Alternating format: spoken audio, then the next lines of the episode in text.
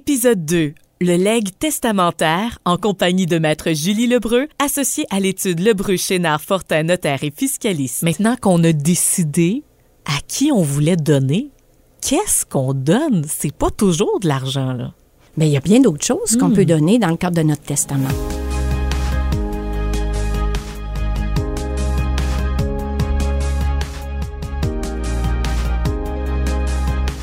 La Fondation du Centre hospitalier de Granby vous présente Parlons donc, un balado traitant d'actions philanthropiques sous toutes leurs facettes. Julie, dans le bureau euh, du notaire, la porte fermée, on se questionne, on est curieux là. Les héritiers arrivent ou euh, la personne est là. Euh, quand on discute de legs testamentaire, comment ça se passe? Carolina, euh, vous voulez savoir euh, la réponse de ce qui se passe derrière la porte du notaire? Eh bien, je vais vous le dire. Lorsque je rencontre les gens, euh, ils nous parlent des personnes de leur entourage, bien sûr, les gens qu'ils veulent protéger dans un décès. Dans le cadre d'un décès, euh, on parle des enfants, des frères, des sœurs, des amis, conjoints, des petits-enfants. Alors, on fait le tour euh, des gens qui sont si proches et euh, on va parler aussi des histoires, des traits de caractère, des, des histoires de famille, où sont rendues certaines personnes dans la vie pour les Oui. protéger, pour remettre de manière ordonnée ce qu'on a si durement gagné. hein. Ouais. Et euh, c'est toujours des belles rencontres et euh, c'est sûr qu'on va favoriser les gens qu'on aime et qui sont dans l'entourage. Mais ça s'arrête pas là. C'est ça qui est particulier, c'est qu'il arrive un moment, Julie, où vous personnellement, vous avez hâte de poser cette question-là qui déstabilise souvent les gens. Quelle est cette question? Ben, c'est une question légitime que je leur pose à chaque fois. À titre de notaire, euh, j'aimerais savoir s'ils ont également une ou des causes qui leur tiennent à cœur. On parle d'organismes de bienfaisance, de fondations. Et là, tout d'un coup, la plupart du temps, le silence s'installe. Ah oui, le silence, hein? Oui, parce qu'il y a une réflexion, là. C'est souvent, Oh, oh, j'y avais pas pensé. C'est vrai, euh, je pourrais euh, donner euh, dans un contexte de legs testamentaire. Alors, la question est bien surprenante. Et les gens réfléchissent à haute voix. Et euh, je peux les amener aussi vers une certaine réflexion. Est-ce qu'ils ont été touchés dernièrement, eux ou leurs proches, par euh, l'aide d'une fondation, d'un organisme? Parfois, c'est dans le domaine de la santé. Ils vont souvent euh, faire des réflexions à, à lesquelles ils pourraient faire un don dans ce domaine-là, santé euh, physique, santé Oui, mentale. parce que si on a eu quand même des séjours de soins à, à- à l'hôpital, on va penser à donner à la Fondation du Centre hospitalier de Granby. Donc, des choses qui vont avoir finalement parsemé le vécu, qui vont inspirer le ben je pourrais donner là. Oui, ex- Mhm. exactement. Alors, euh, c'est euh, bien abordé. Euh, D'autres vont aller en éducation, l'aide aux personnes vulnérables, des protections de l'environnement, des animaux. C'est libre cours et Mais c'est oui. chaque personne a cette volonté-là individuelle selon ses convictions euh, profondes. Alors, euh, c'est une belle question qui amène à parler de legs à des organismes de bienfaisance et vient avec ça possiblement une grande économie d'impôts, une réduction de la facture fiscale, ce qui habituellement euh, les clients aiment bien. Alors, personne ne reste indifférent. Puis la plupart désirent s'attarder et mettre de l'avant un leg testamentaire. Petit ou grand, euh, ça dépend euh, d'un certain calcul, mais les gens aiment passer à l'action. doivent finir par vous dire merci finalement de poser la question après avoir vu euh, tout ce qui est possible de faire en dehors de son petit cercle de proximité. On peut faire plus? Exactement, et ça leur donne le goût euh, de- de- de- de- d'envisager ces legs-là sans nécessairement que ce soit fait au détriment euh, des gens qui leur ont- sont chers.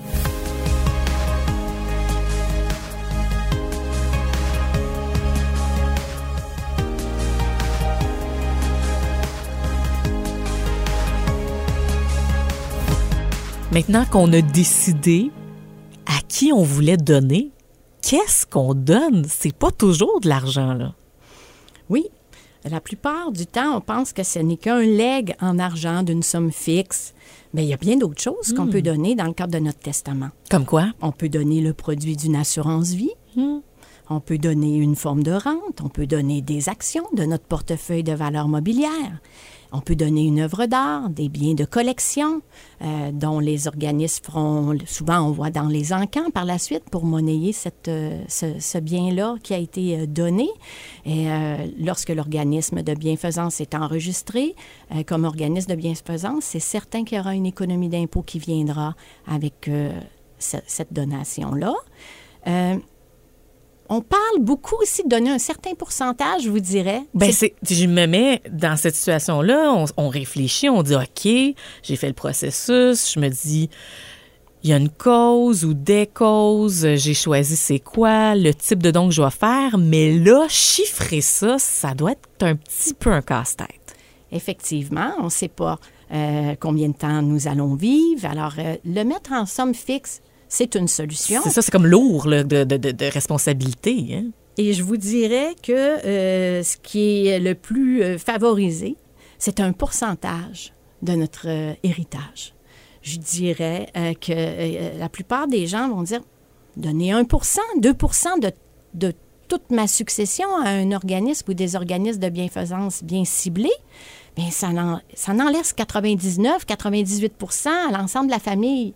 Donc, on a fait le geste sans le faire au détriment de la famille. Oui, ça, on dirait que ça rassure d'entendre le 1 Ça dit, ben oui, c'est ben. super logique, c'est juste. Ouais. C'est très rare quelqu'un qui ne pourrait pas donner 1% de sa succession. Ça peut arriver, mais c'est très rare euh, lorsque les, lorsqu'on est rendu dans la vie à penser testament, euh, souvent les gens qui nous sont proches sont un petit peu sont plus vieux, sont bien partis dans la vie. Alors un pourcentage fait pas que c'est offensant non plus pour eux euh, de se voir enlever une partie de la succession parce qu'il y a un reçu d'impôt qui vient avec aussi qui euh, bonifie le don.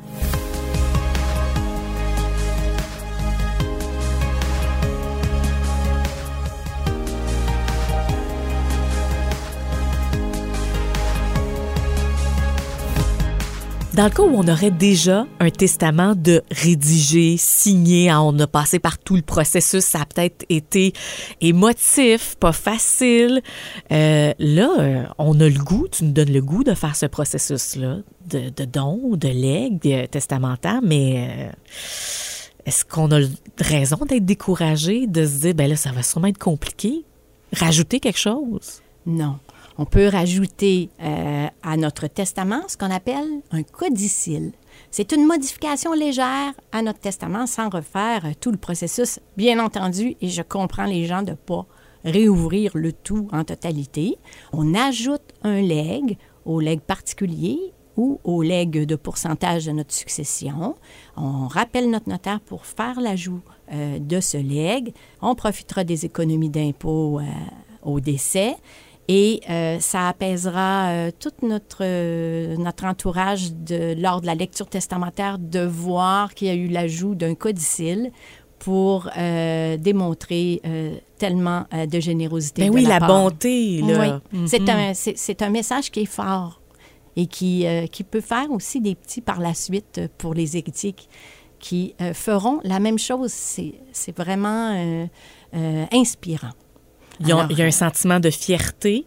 Euh, on est dans la douleur, dans la perte d'un être cher. Donc, c'est sûr que de d'ajouter quelque chose qui est plus dans la, la, perpétuité, dans la volonté de cette personne-là qui, mm. euh, qui, a, qui est partie. Euh. C'est applaudi de tous, je vous le dirais, de tout notre entourage, des organismes qui ont été favorisés à ce niveau-là, des économies d'impôts. C'est gagnant-gagnant sur toute la ligne. Et tout ce qu'on a discuté jusqu'à maintenant, c'était des secrets de porte close de notaire. Merci de nous en avoir révélé. Je pense que c'est effectivement un bon exemple pour tous. Merci, Julie. Un grand plaisir. Dans le prochain épisode, les dons par REER et FER. C'est un don en importance sans nécessairement euh, de sa vie réduire là, euh, son train de vie. Là. On n'est pas là, là. On est dans soit un surplus ou au décès euh, pour euh, réduire la facture fiscale. Faire un don planifié, c'est une stratégie avantageuse afin de réaliser ses objectifs philanthropiques tout en optimisant son empreinte sociale et recevoir divers avantages fiscaux et financiers. Pour plus de détails, visitez le fondationchg.org ou contactez-nous au 450 375 8030. Parlons donc, une production M105.